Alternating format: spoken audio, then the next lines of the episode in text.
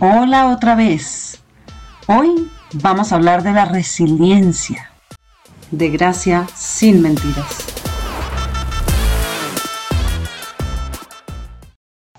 ¿Es la palabra de moda que gastaremos hasta borrarla, como pasó con el amor, por ejemplo?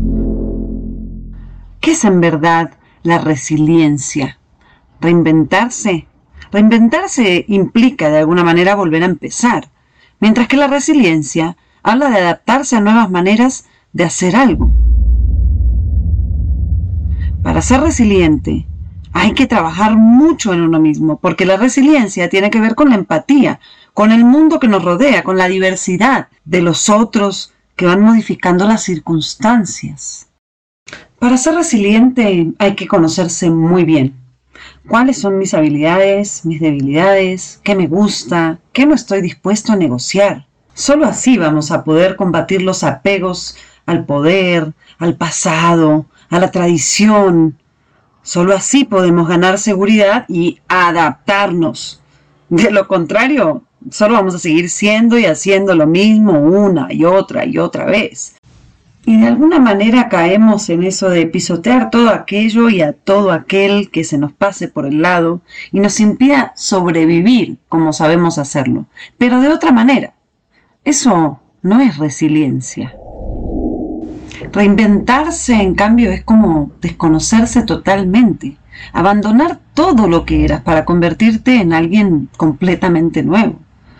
Ahora, con lo de la pandemia, cuando te anuncian una enfermedad, cuando tienes un accidente, ¿te reinventas o eres resiliente? Yo pensaría que reinventamos las maneras porque no las conocíamos, pero no nos reinventamos. Y no somos resilientes si ese valor no ha sido cultivado desde la infancia. Ser resilientes implica ser capaces de ver todo y a todos sin juzgar. Implica dar curso a nuevas oportunidades adaptándonos, abrazando los cambios, casi casi dándoles la bienvenida, diciendo, bueno, ¿qué será lo que puedo hacer diferente o mejor o distinto en este momento? Y no interponiéndonos, temiéndoles, retrocediendo por la gran cantidad de miedos que nos invaden y los apegos invencibles al pasado. Miren, estamos trillando la palabra resiliencia, convenciéndonos de suposiciones que hace la mayoría. Y perdón por decirles, pero no porque muchos hagan lo mismo significa que esté bien o que sea así. En estos días me preguntaba si en realidad la pandemia nos ha hecho más resilientes.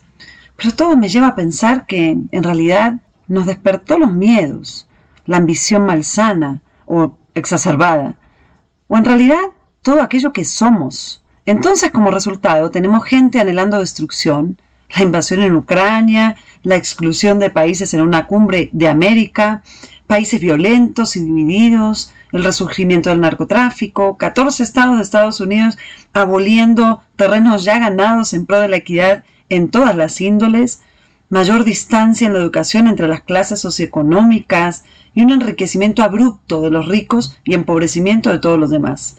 Entonces, ¿resiliencia?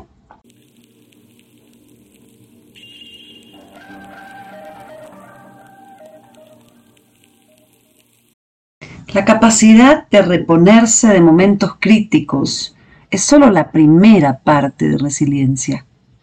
Hemos reflexionado sobre la segunda que cita con resultados positivos.